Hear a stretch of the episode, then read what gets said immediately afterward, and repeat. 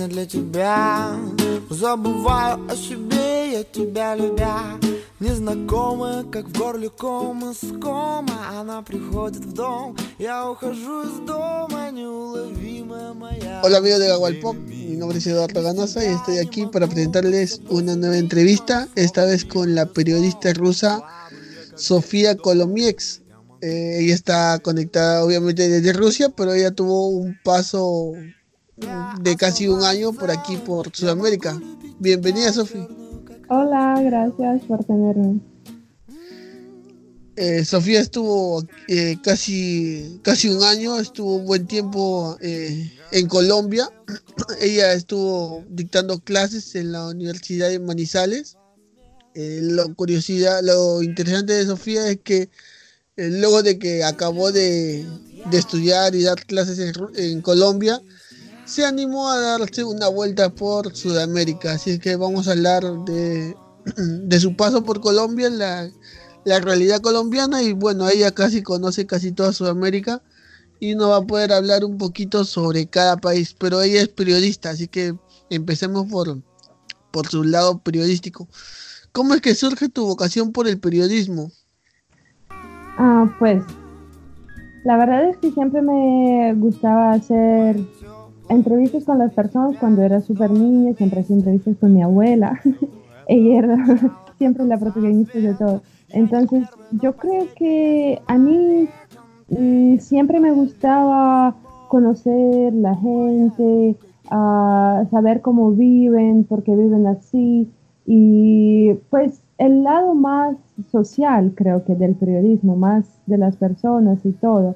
Eh, yo nunca tenía ganas de trabajar mucho en las noticias y todo esto, porque pues el tema de política es muy difícil y siempre, siempre hay tanto engaño y tanto juego allá que nunca, nunca quería meterme por ahí.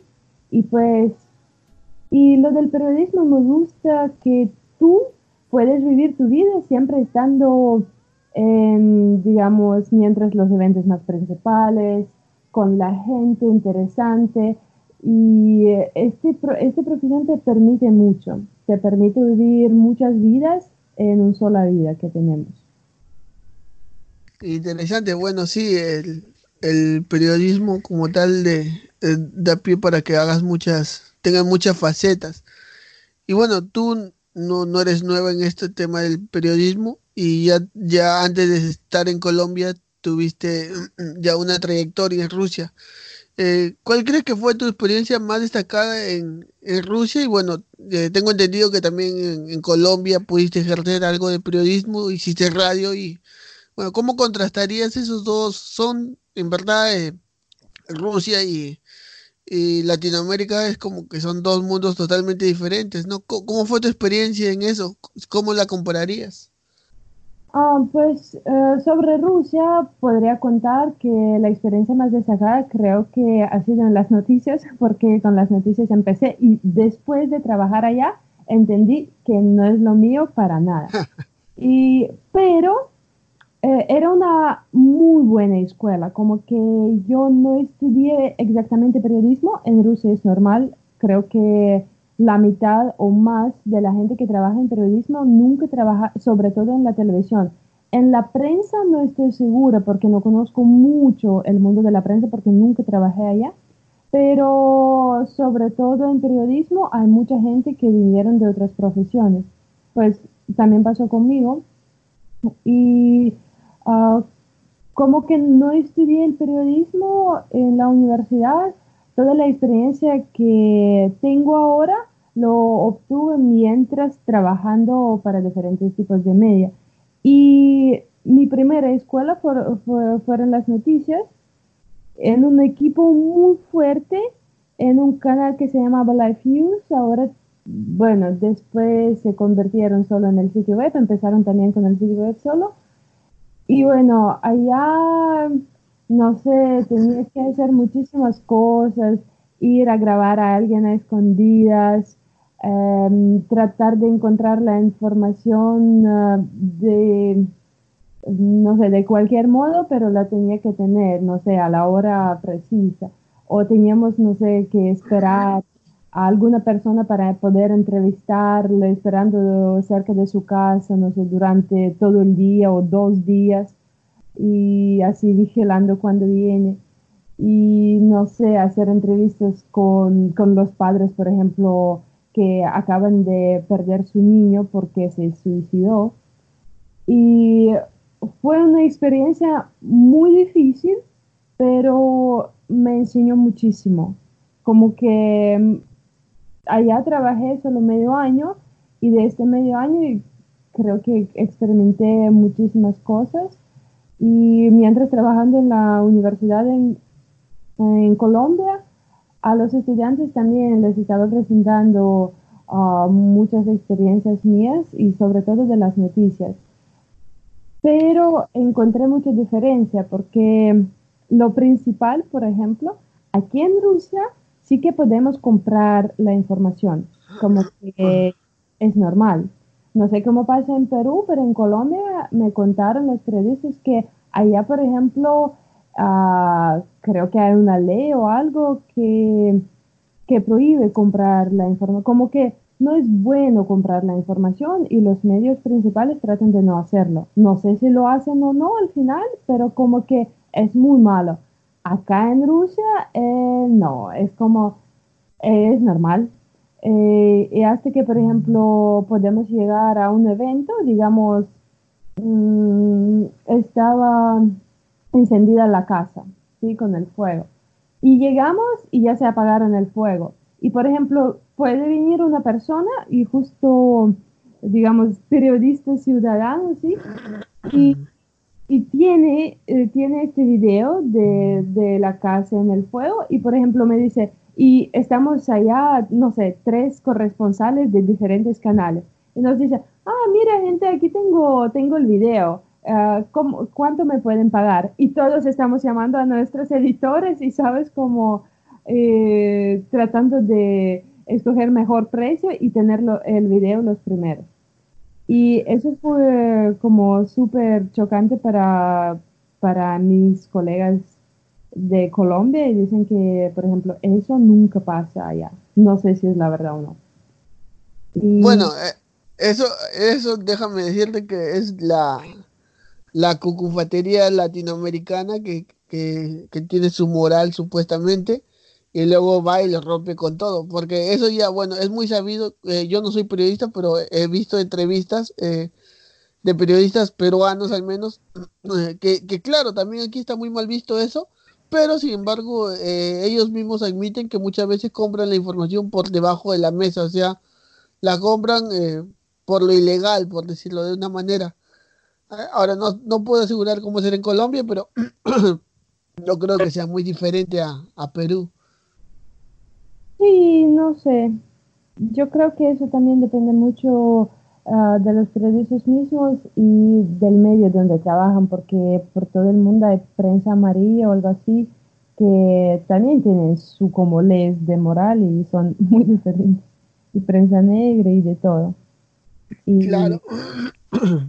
Bueno, y en general en el trabajo, um, no sé, yo trabajaba en un medio como era radio de la universidad, aunque estaba transmitiendo la información a toda la ciudad y creo que a toda la región, como era el de, la región de Caldas, pues se podía escuchar ese radio, donde, ese radio donde trabajaba por todos Caldas.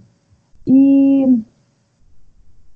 era un medio así, bastante tranquilo como que no era un medio súper progresivo, no eran los primeros en noticias y todo. Entonces, ahí un modo de trabajo era bastante tranquilo, como que súper tranquilo.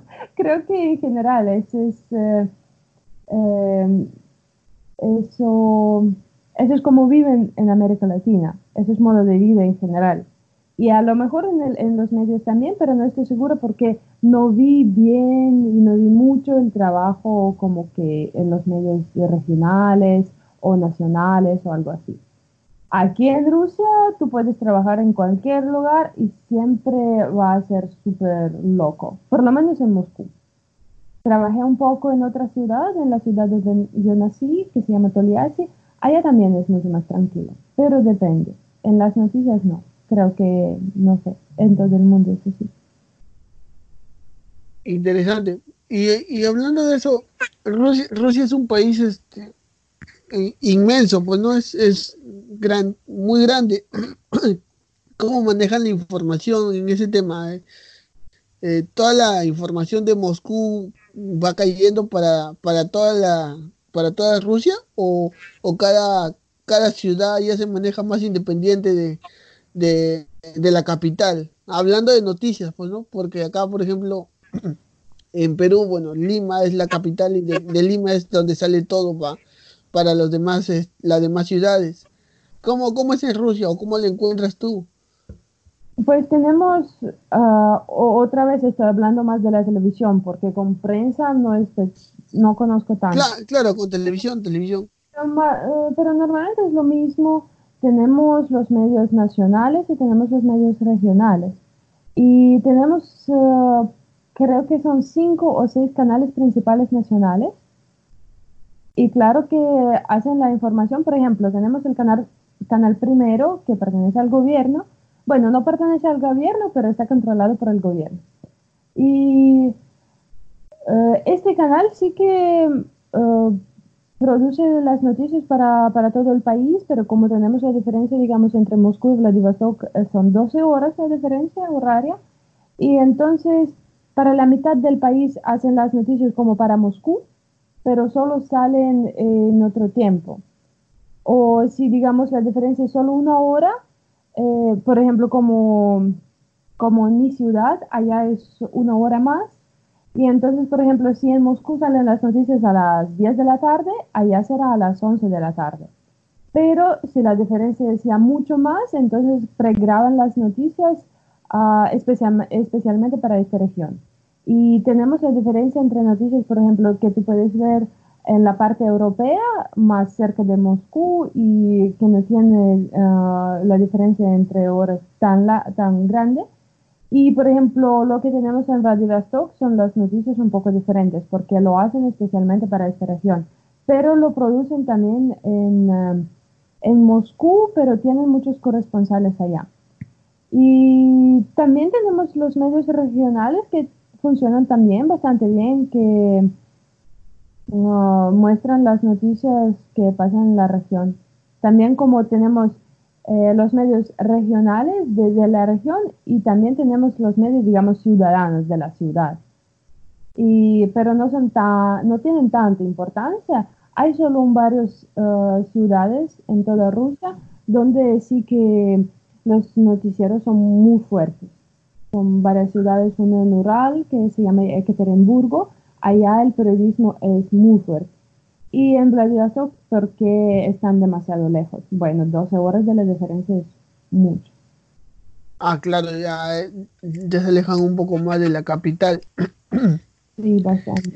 Y, bueno, ahora, ahora todo el mundo, o bueno, cada persona que tiene un teléfono celular y puede sacar y grabar cualquier evento que, que, que acontezca frente a sus ojos y es lo que se está llamando el periodismo ciudadano.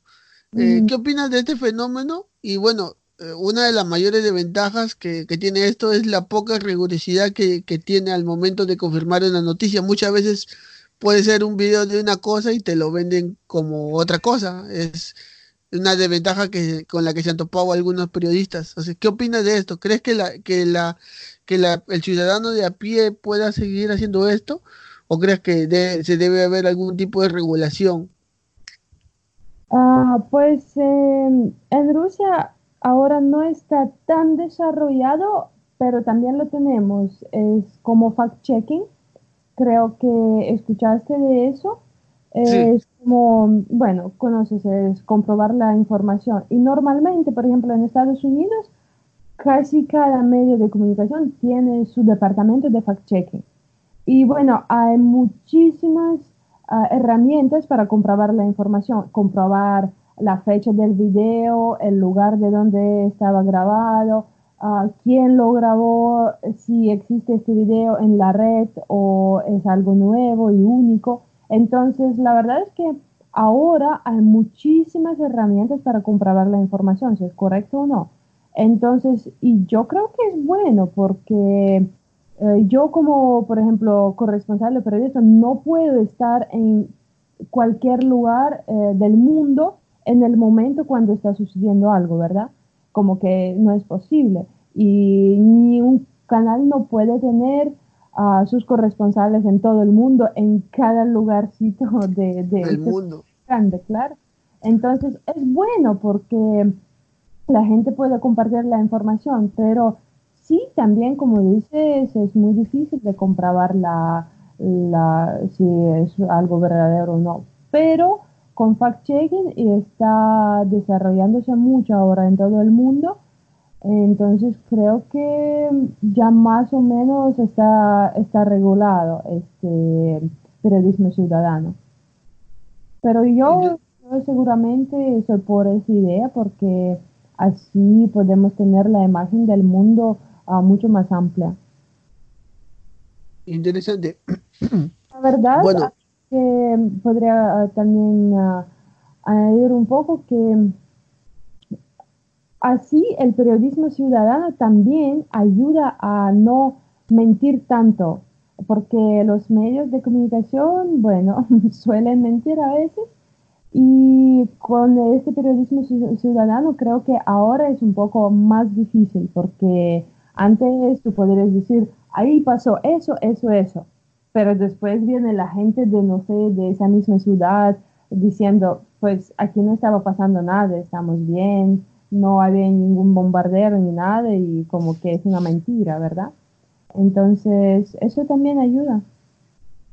Claro, más que todo para, para poder luchar contra los, los grandes medios que a veces sí tienen información muy sesgada. Sí, muy controlada por el gobierno, por ejemplo. Hablando de eso, eh, eh, en Rusia eh, también Facebook, Instagram y estas redes americanas son muy populares o, bueno, siempre, como digo, de, Rusia es conocemos mucho y poco, pues no, a veces conocemos muchas de sus costumbres, todo, pero ya de entrarse al mismo país por el mismo tema del idioma, a veces no se, no se hace tan, tan sencillo. También manejan Facebook, Instagram, Twitter, como se maneja aquí en este lado de, del mundo, o tienen este, redes sociales más locales. Por ejemplo, China tiene sus redes sociales que son más locales de ellos, pues, ¿no? Pues sí tenemos, pero por ejemplo con China es un poco diferente porque ellos ahí está prohibido tener Instagram, Twitter, Facebook y eso. Y por eso ellos tienen sus redes sociales y tampoco pueden tener YouTube y todo, imagínate. Y Google no, no, está permitido tampoco. Sí. Y aquí uh, tenemos nuestras redes sociales, pero no por el tema que está prohibido el otro sino porque Rusia no, es, no son Estados Unidos y somos un poco diferentes. Y también existen las redes sociales que están como más, ah, más cómodos para los rusos y funcionan mejor. Yo creo que es más o menos en todos los países tiene, por ejemplo, su navegador. Como que la gente del país que está dentro del país y conocen mejor su territorio, digamos, sí que Google Maps creo que pues yo vi que, por ejemplo, en Brasil ellos tienen algo suyo, eh, no sé si en Perú también hay, pero en Colombia también ellos tienen algo suyo para el navegador, ah, para, para conducir el coche. Entonces, y es lo mismo con Rusia, tenemos nuestro, como Google, que se llama Yandex, y allá si buscas la información ah, en ruso, allá hay más resultados porque, digamos, en nuestro Internet ruso hay más información sobre Rusia, es como que es normal. También tenemos nuestra red social tipo Facebook y ha sido copiado, de hecho, de Facebook, que se llama Contacte. Y, por ejemplo, yo no lo uso, yo de verdad tampoco uso Facebook mucho, pero normalmente la gente está, eh, tiene más costumbre de usar Contacte porque como que para qué tener dos redes sociales igualitas casi uh, si en Facebook no tienen amigos casi, porque, porque todos están en contacto. Y como que no hay razón para que tener también Facebook. La gente que está así más abierto, digamos hipsters o digamos la gente de de generación Z y eso. Así que ellos usan más Facebook porque es tipo más, más de moda o mejor o no sé qué, porque en Rusia tenemos esa costumbre de no apreciar lo nuestro. Como que lo nuestro es lo malo, pero si viene de afuera, eso es lo bueno. Entonces, y por eso la gente como de la generación más nueva uh, usa más Facebook y todo. Pero las dos son populares aquí en Rusia, el Facebook y el Contacte, el Twitter es muy popular, Instagram también, YouTube, sí, todo. Interesante eso, pero eso último que dijiste sobre que, no suelen usar lo, lo propio, eh, bueno, es lo que no, no, he visto mucho porque siempre se le caracteriza al ruso, ya, y ya estoy hablando ya de películas, más que todo porque por ahí es donde nos llega información de que es muy nacionalista, pero, pero bueno. No, no es verdad. No, como mm, ahora además no solemos tener muchas películas súper buenas. Normalmente, si es la película buena, es, no es de, de, ciencia, de ¿cómo, se dice? ciencia ficción, no es de, ah, de humor, no es de mm, acción, no es de horror. Entonces tenemos las películas buenas, pero normalmente son muy trágicas. Pero los rusos como la gente de todo el mundo no solo queremos algo trágico para llorar y para pensar de la vida, claro que queremos divertirnos también, o no sé, algunos asustarse o algo eso. Y esos tipos de películas no tenemos buenos en Rusia. Entonces, eso solemos decir siempre que la película rusa es muy mala y nos gusta mucho la película de, de Estados Unidos, de Hollywood llega, llega material de Hollywood, supongo, entonces a, las taquillas, a las salas rusas. Sí, mucho, todo. Bueno, eh, tú también este, estudiaste teoría de la comunicación, es algo que yo he visto en tu, en tu perfil, en tu biografía, pero investigué así por, por encima, pero ¿De qué trata exactamente la teoría de la comunicación? ¿Cómo, cómo nos la puedes explicar un poquito más para la gente que no, que no está muy familiarizada con el tema? Bueno, en breve. Em, la teoría de comunicación estudia ah, la comunicación en sí. ¿De qué consiste la comunicación? De uno que transmite a la información o algo Ah, con el código que transmite la información y el recipiente que está recibiendo esa información. Entonces, la teoría de comunicación estudia cómo pasa este proceso. Eso es muy en breve. Entonces, como que tenemos ah, en, en, el lugar de alguien que da la información, puede estar una persona o dos personas, o el canal o el medio de comunicación, o lo que sea. El código con que transmite también puede ser diferente. Eh, eso es como los códigos, hay muchísimos, tipo idioma mismo, idioma internacional que es diferente, ¿sí? Entonces, después que puede ser los, los gestos, puede ser la imagen, puede ser el sonido, puede ser lo que sea. Entonces, eh, la teoría de comunicación también estudia estos, estos códigos de con que se transmite la información y mm, cómo, cómo están relacionados entre sí o no están relacionados, o por ejemplo, en, eh, en, el ejemplo con los medios de comunicación, sí, hay canal que transmite la imagen, eh, que transmite la información con la imagen, con el sonido, con el idioma y todo.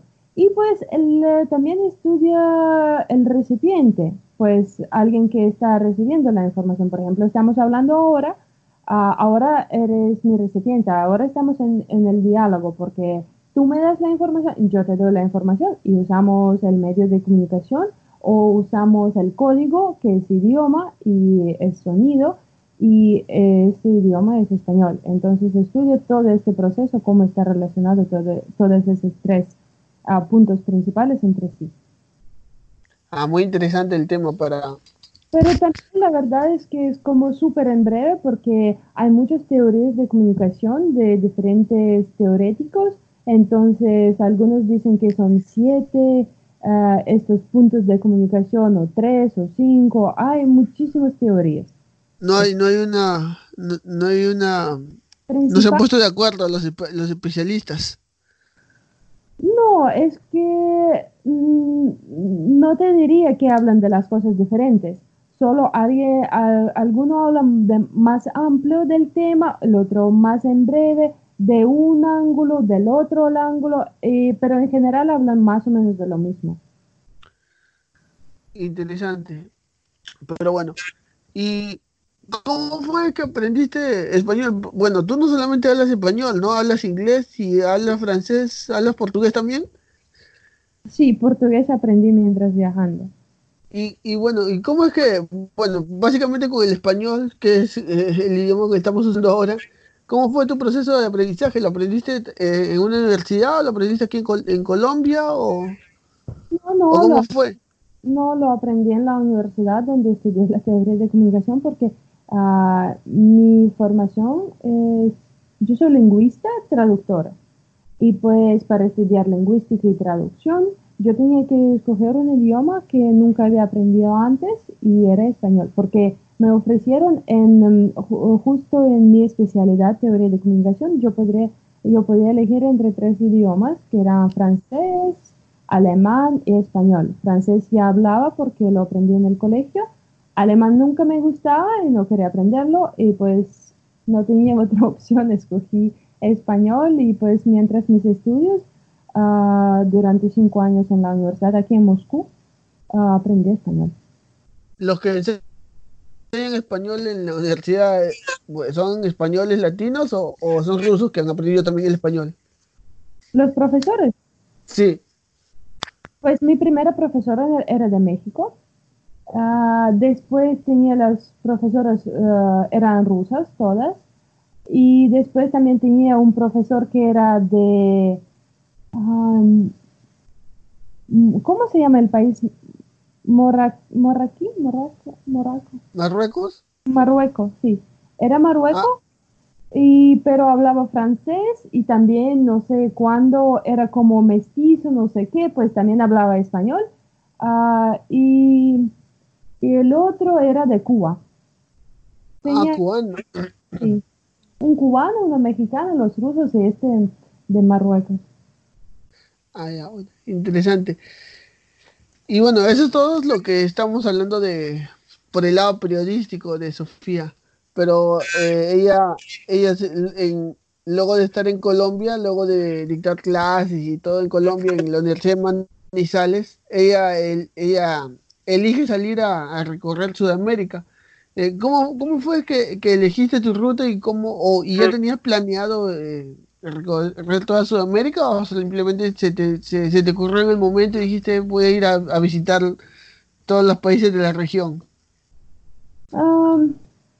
yo creo que con ah, aprender el español mientras estudiando, no sé cómo, pero a mí me encanta hablar español. Me, me gusta este idioma y dicen que ah, las personas cuando hablan diferentes idiomas, uh, como que se abren del otro lado y mm, como que encuentran en sí a otras personalidades con cada idioma. Entonces, a mí me encanta mi personalidad en español y creo que por eso a mí me gusta tanto ah, todo lo que esté relacionado con español. Y pues yo siempre viajaba mientras estudiando a España, eh, pues conozco un poco el norte y, y el centro del país. Uh, pero a mí me gusta España, pero no sé, siempre tenía ganas de viajar a América Latina. Como que sentí que mi alma es de allá, no sé, de las vidas ah, anteriores. Y ya lo tenía pensado, quería viajar justo, creo que hace unos cinco años o por ahí, o seis.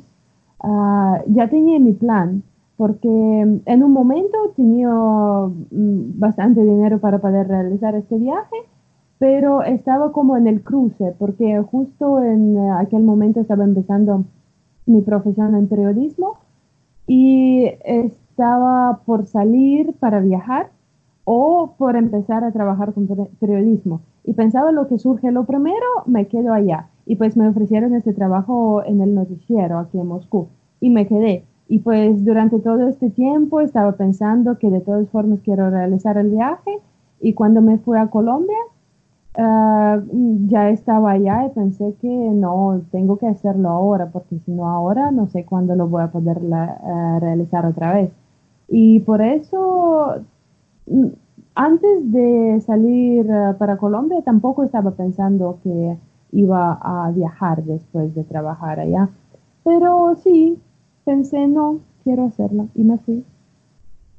Interesante. ¿Y, y, y cómo, qué fue lo que lo primero que leíste de Colombia cuando, cuando llegaste, cuando supiste que ibas a ir a, a dar clases a Colombia? ¿Qué es lo primero que, que te enteras sobre Colombia cuando, cuando ya sabes que vas a ir a vivir ahí un buen tiempo? Mm, la verdad no sabía nada, como, no, nada para nada. Aquí en Rusia normalmente sabemos de Colombia que hay cocaína y no más, creo. Cocaína y Pablo Escobar. Sí, las dos cosas que conocemos sobre Colombia. Y yo eh, no estaba pensando mucho, yo solo pensé, sí, perfecto, yo me voy, yo quiero, a mí no me importa. Solo... No tuviste miedo de nada, de, de lo mismo que dices, pues, ¿no? La cocaína, Pablo Escobar son cosas muy violentas. Pero a mí tampoco me importaba eso mucho. Pues yo sé que son estereotipos, como que dicen que aquí en Rusia los osos andan en las calles, pues mentira. Y yo pensaba, bueno, cocaína y Pablo Escobar, pero no importa, Pablo Escobar ya no está vivo y cocaína, pues nadie me va a ofrecer todo el rato, yo lo sabía. Ah, pues soy un poco consciente. Y no, pero mientras preparando para el viaje empecé a preguntar, a mirar los videos en, YouTube también y todo eso. Y me enteré en un momento, empecé a, que, que es un poco peligroso el país. Y todos, eh, yo nunca estaba pensando eso, pero cuando yo decía, por ejemplo, a mis amigos que me voy a Colombia, todos me decían, no, ¿cómo? Colombia es muy peligroso, te van a matar ahí, te van a matar allá. Yo como que uh, empecé a pensar, como, hmm, puede ser de verdad peligroso. Yo en España tenía algunos amigos colombianos que ya llevaban mucho tiempo en España y pues empecé a preguntar, tenía un amigo que era de Bogotá, de origen, pero vive ya muchísimo tiempo, tipo 10 años en Madrid. Uh, le pregunté como, me voy a Bogotá, no sé, me dijeron que es un poco peligroso y a lo mejor tienes algún amigo en Bogotá que me puede como uh, el aeropuerto, sí, como que por lo menos estar conmigo un, rato, porque yo solo tenía que pasar dos días en Bogotá y después viajaba para Manizales. Pues como presentarme un poco el país porque ya empecé a tener miedo él me dijo, no, tú vas a Bogotá, es súper peligroso, ni yo puedo ir allá. No, yo como que, ¿verdad? Un si el mismo colombiano te dice eso, ya te da más miedo incluso. A Bogotá, yo digo, no, ¿y cómo me voy para allá? Ya estaba súper asustada, pero estaba ya planeado todo. Eh, de, no, me fui, pero fue muy gracioso porque yo no podía salir del aeropuerto tipo media hora porque yo no podía entender cómo qué mejor hago, me quedo en el aeropuerto hasta porque llegué a Bogotá a las 7 de la noche, porque ya estaba oscuro, pero tampoco era una hora muy, muy tarde. Y yo no sabía, o mejor me quedo en el aeropuerto hasta el día siguiente mientras se amanece o me voy ahora y pues estaba en el aeropuerto encerrada sin poder salir, pero después salí y vi una fila para taxi, decidí que mejor tomo un taxi, tomé el taxi y mientras estaban llegando yo uh, alquilé, no sé, una habitación en el hostal, creo, en Candelaria, es, una, es un barrio de Bogotá, tipo centro. Yo pensaba que es bueno estar en el centro y mientras en el taxi, el taxista me decía, no, es un barrio muy malo. y el camino, eh, no sé, vimos un, un, coche parado así en la, en la estrada, en la carretera, la gente gritando, pasaron, no, era como no, muy feo todo, como la imagen en sí, porque ya tenía miedo. Y al llegar eh, a este hostal, yo no podía después salir también en la noche porque yo quería comprar agua, pero yo no sabía ni dónde está la tienda, ni, ni podía salir. Y pregunté, encontré a un chico por ahí. Digo, ¿me puedes por favor ir, eh, ir conmigo a comprar agua? Él como que, ok. Fuimos a la esquina, yo compré agua y solo el día siguiente ya mm, pude salir y ya estaba todo bien. Ya, ya no tenía miedo. Interesante, bueno, tu paso por Colombia. Eh,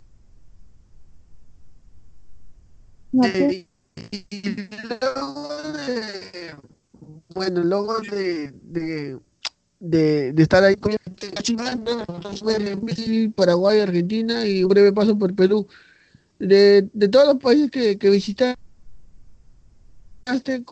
y, y, ya tenías una ruta preestablecida o la fuiste definiendo conforme ibas a cada país? Mm, primero yo pensaba bajar por Colombia, Ecuador, Perú, pues por la parte pacífica y después subir para Brasil. Pero como que yo no tenía el plan exacto y no tenía el tiempo cuando tengo que volver y todo. Uh, yo no sabía mientras cuando me quedo por allá, porque me fui también viajar de autostop uh, haciendo dedo y yo no sabía si de verdad es lo mío, si yo podía hacer o no, tenía mucho miedo y no sabía hasta cuándo voy a tener el dinero. Entonces, uh, corregí la ruta casi al día, el último día, porque para mí lo más importante era visitar Amazonia de Brasil. Eso era como mi sueño y pensé que eso es lo que quiero hacer sí o sí y de ahí ya veremos. Entonces, en Colombia me fui para Leticia con el avión de Bogotá Ah, para que es, ah, ya es, la ciudad en la Amazonia y de ahí tomé el barco. Eso es ah, lo que yo siempre quería hacer, viajar en barco por el río Amazonas. Entonces empecé con eso, así pasé para Brasil y de ahí solo me fui a la carretera.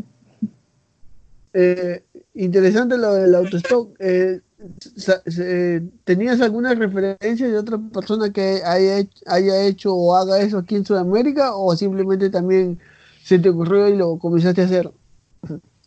No, más o menos tengo, tengo un amigo que es súper viajero, él viaje por todo el mundo ya creo.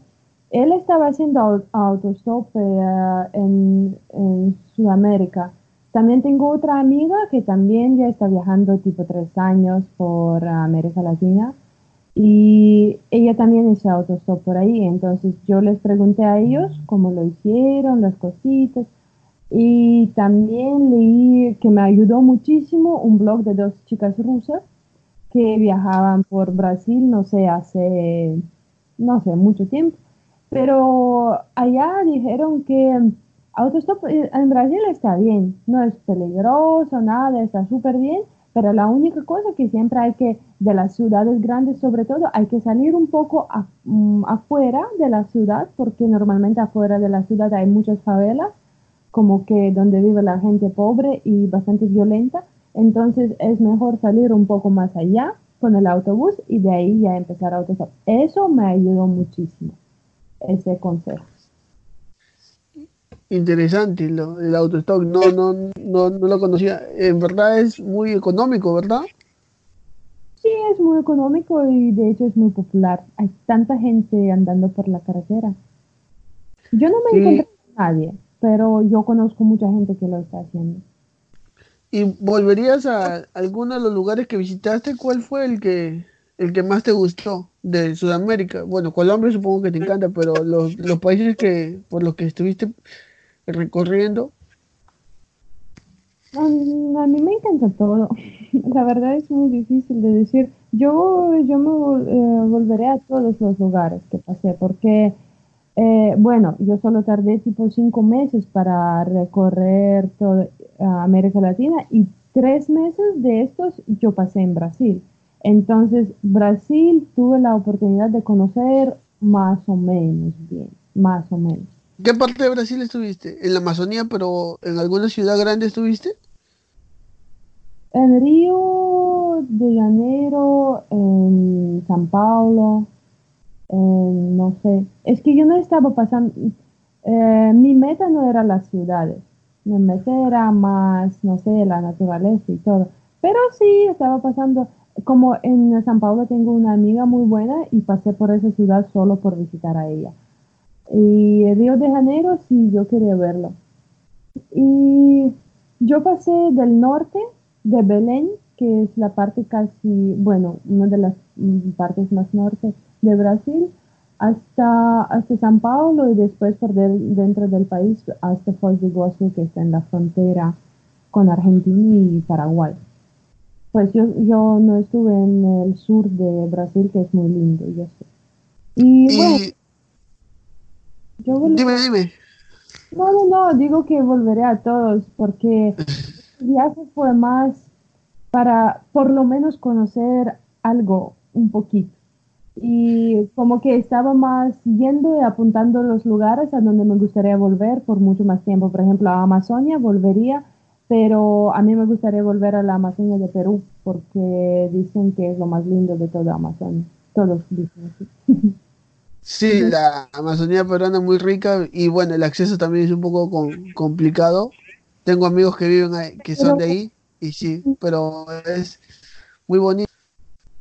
Dicen que hay más animales, hay más indígenas, hay más, y el acceso es mucho más económico comparando con uh, Colombia y con Brasil.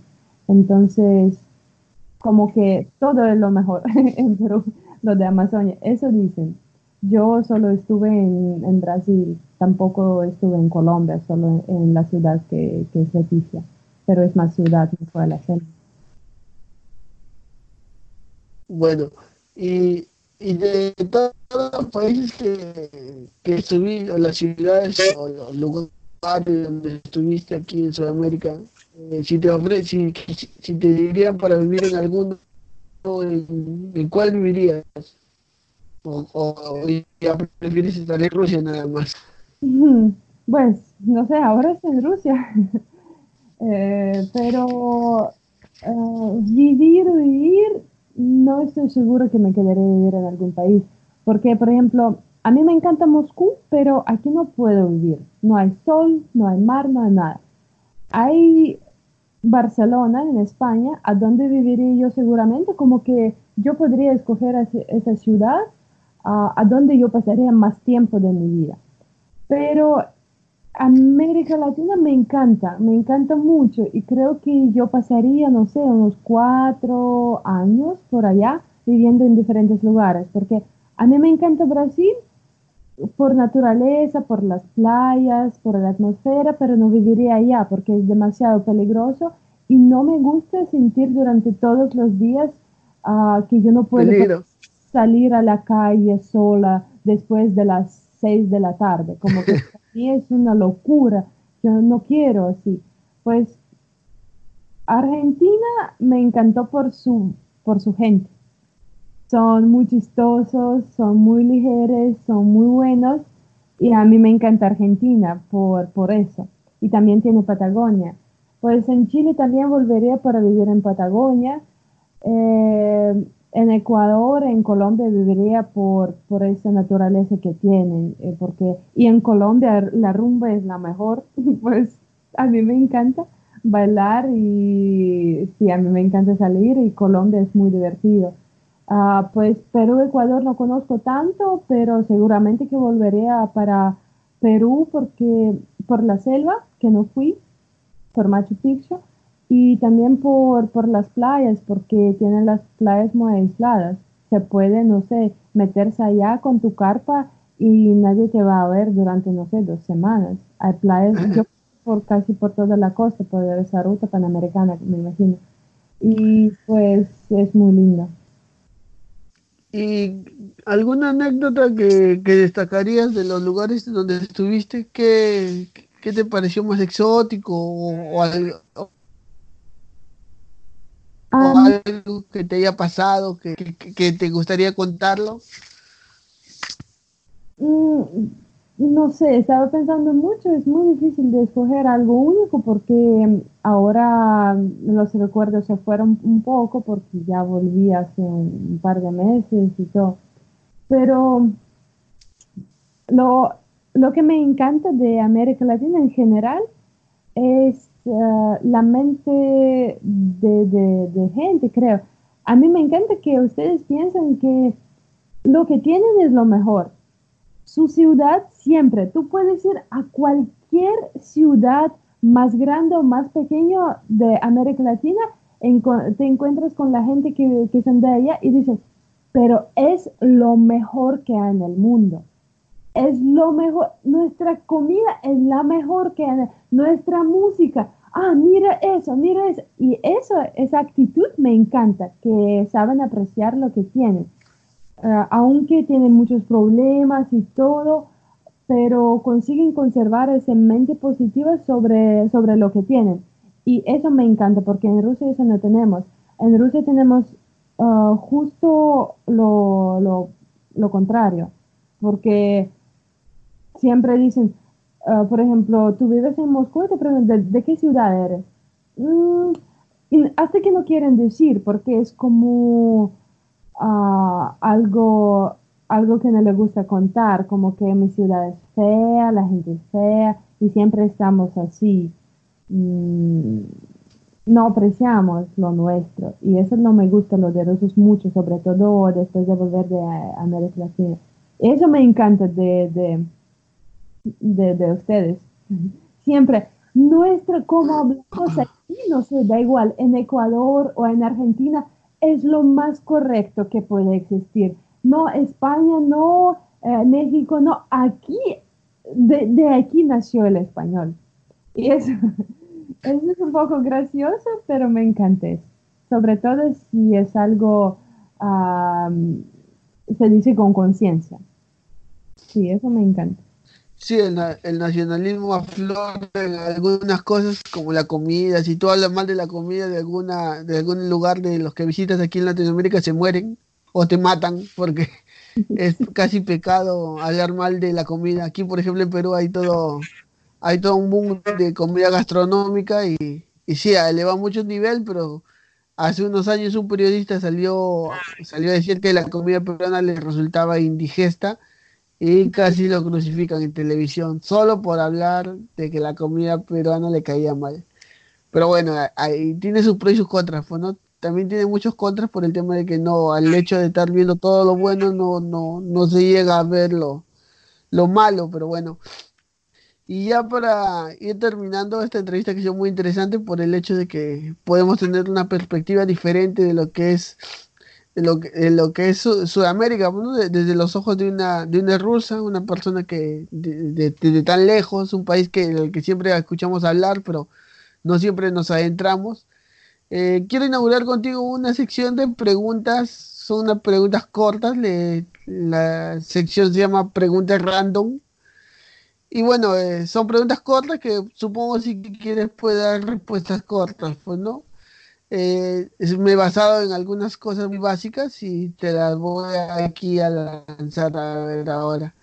Dicen, por ejemplo, algunos, algunas personas que los rusos son muy supersticiosos. Eh, ¿Tú también lo eres? ¿Es eso cierto? O, simplemente es un mito que se ha tejido al, al en torno a la, a la gente de Rusia?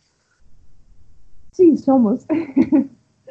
sí, somos. Y yo yo no soy tanto, pero tengo mis cositas y creo que ya están súper adentro de mi inconsciencia que a mí me encantaría sacarlas de allá. Como por ejemplo, me acuerdo un día, pues si es algo importante para mí, yo sí soy así, pero si no es algo importante, yo, yo no me fijo mucho en eso.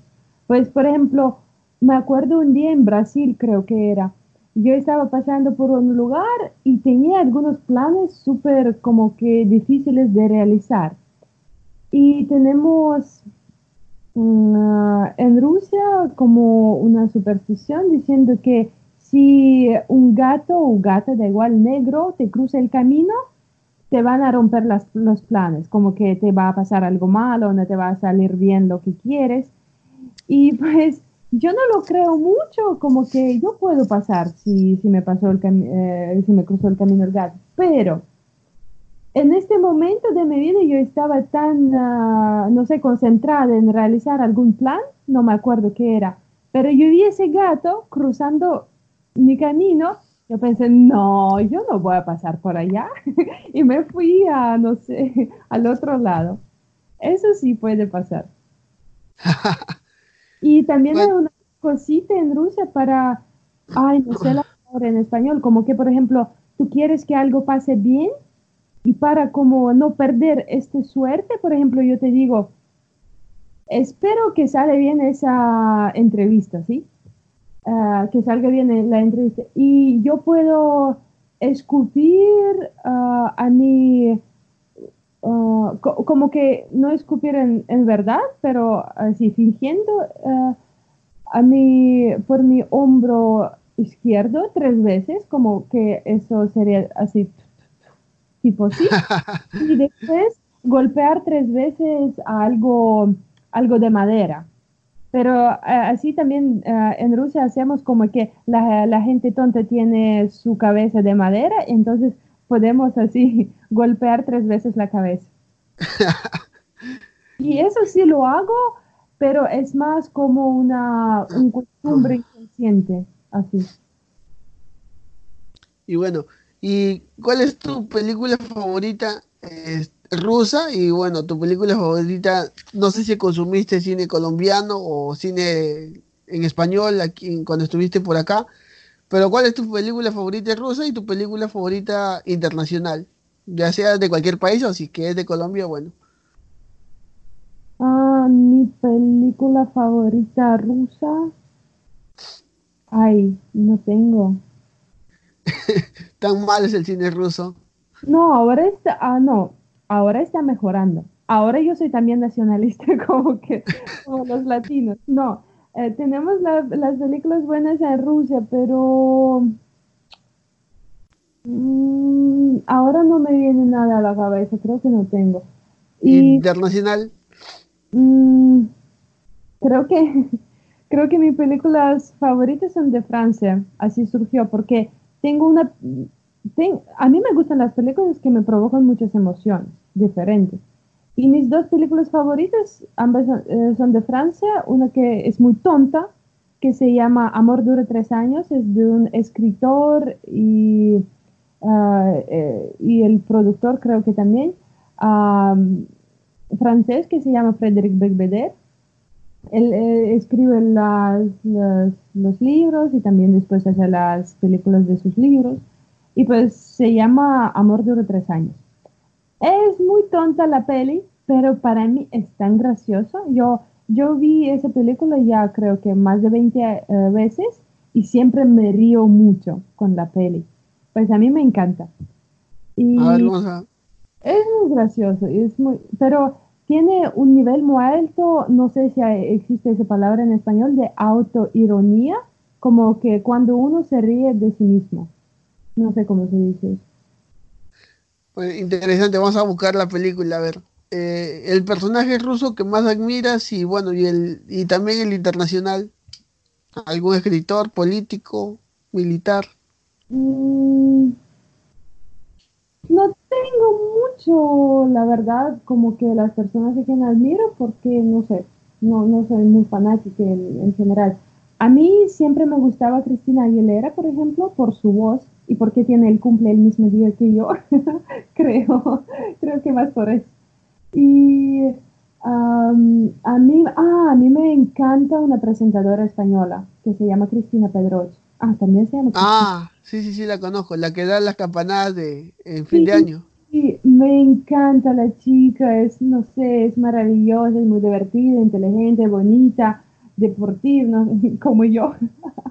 no sé, creo que a mí me gustan las personas que tienen algo parecido a mí, pero que están más, no sé, están más, están mejor que yo, y yo creo que a mí me gusta como que subir a su nivel y viendo su ejemplo. Ah, y qué más, y lo de los rusos, Mm, creo que sería Putin. Ay, es nacionalista. Ah, no, no es ¿Te gusta tu presidente? no es que a mí me guste él como presidente, a mí él me gusta más como, como una persona. Tampoco diría que me gustaría ser como él, porque él es demasiado cruel y no piensa de nadie, en nadie, en nadie, no le importa nada. Ah, pero él es muy inteligente y él es muy astuto y él eh, sabe lo que quiere y él puede conseguir lo que quiere. Él es muy trabajador. Eso, eso me encanta de él. Pero como, mm, no, solo, solo esas cosas que son más, más así, más de, persona, de personalidad. Bueno, ya hablamos un poco de tu, de, tu, de tus supersticiones, eh, pero ¿tienes algo que te cause mucho, mucho temor? Eh, no sé, morir, morir eh, quemado o alguna fobia que tengas. Mm, no me gustan los peces. ¿No te gustan los peces? ¿No comes pescado? No, comer sí, yo como pescado, pero por ejemplo cuando yo nado en el mar, Ah, yo siempre tengo miedo si algo me acerca. Yo tengo mucho miedo, la verdad, del agua. A mí me encanta agua, pero no, tampoco, tampoco es agua, es más lo inconocido que hay allá adentro, en los océanos, en las mares. A mí sí me da mucho miedo de nadar ahí sola y los peces también. Pero también creo que, bueno, es más algo divertido, pero sí me causa mucho temor. Pero creo que ah, así más, más miedoso es de no realizar todas las ideas que tengo. Bueno, por lo menos 50%, porque siempre se me nace muchísimas ideas y no realizo todo. Me sale un poco difícil la realización de mis ideas, entonces creo que eso me causa más temor si, si tengo un sueño donde yo no hice nada en esta vida me realicé uno de mis talentos, eso sí, como que, qué miedo, no quiero una vida así. Sí, me da pánico el, el hecho de no poder llegar a las metas. Eh, y, ¿Cuál es la mayor excentricidad de Sofía? Mm, creo que soy muy normal. ¿Nunca le arreas que eres la única que habla español? Mm, a veces me dicen así, pero la verdad que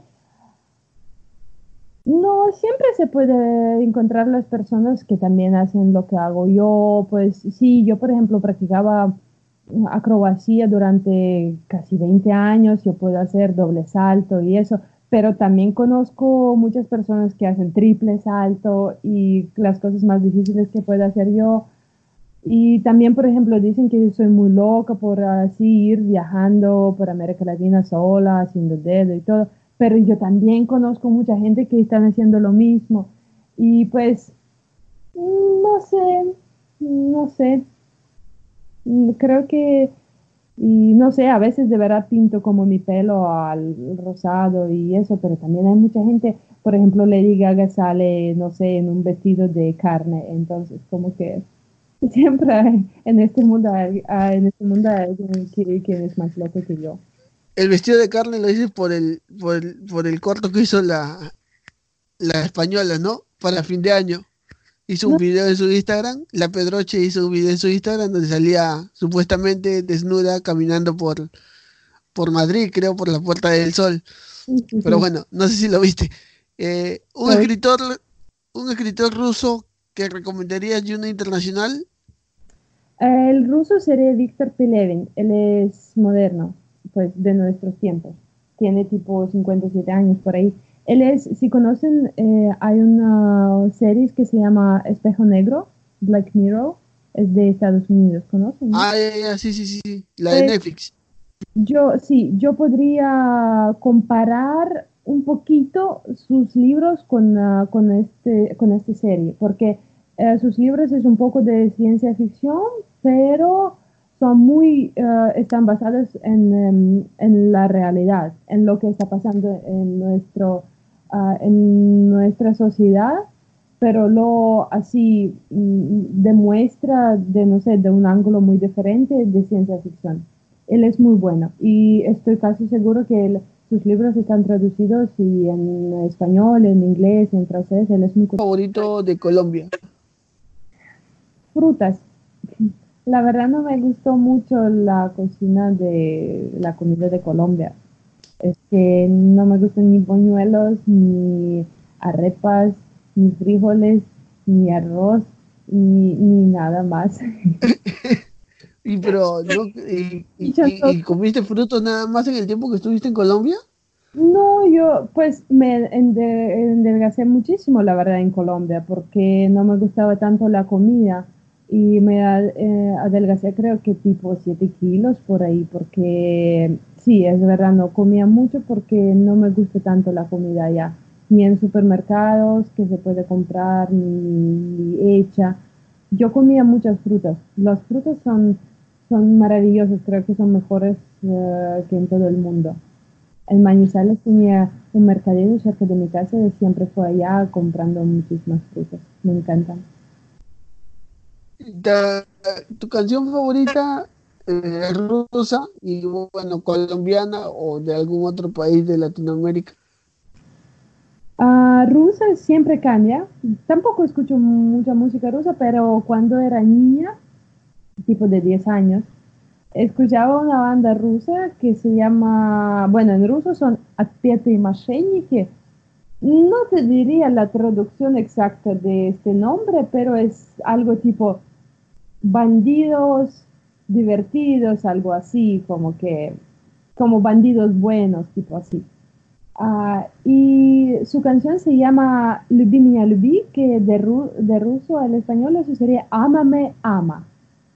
Y es una canción muy lírica y la verdad como que creo que hace que caracteriza a la generación de mi edad más o menos, de los 90, y todo el mundo ahora, hasta que ahora la están escuchando porque es muy lírica y así de linda no sé, me gusta mucho. Creo que esa sería mi canción favorita de todas las canciones rusas. Y lo de Colombia, en español a mí me encanta reggaetón.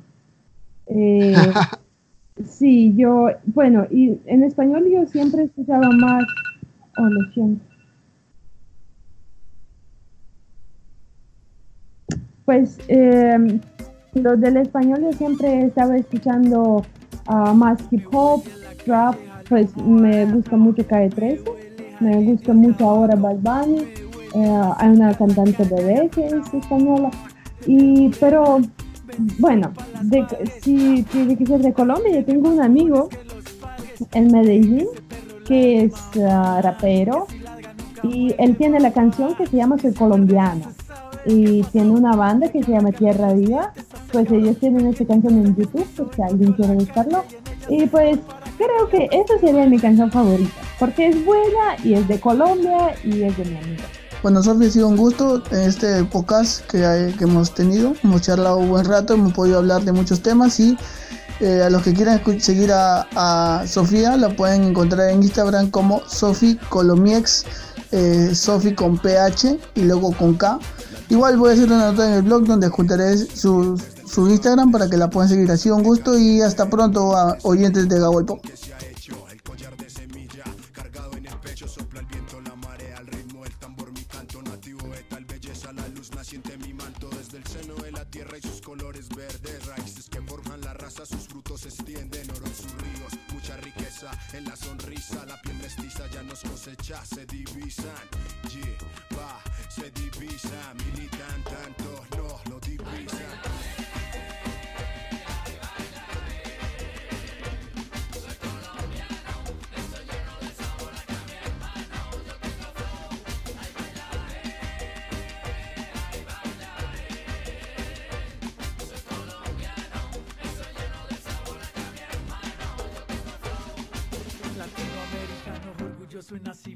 Cantando en las montañas, deslizándome en los vientos. Bendición pa'l monte, dirige al horizonte, aquel que ha luchado su cuero ya no se le esconde.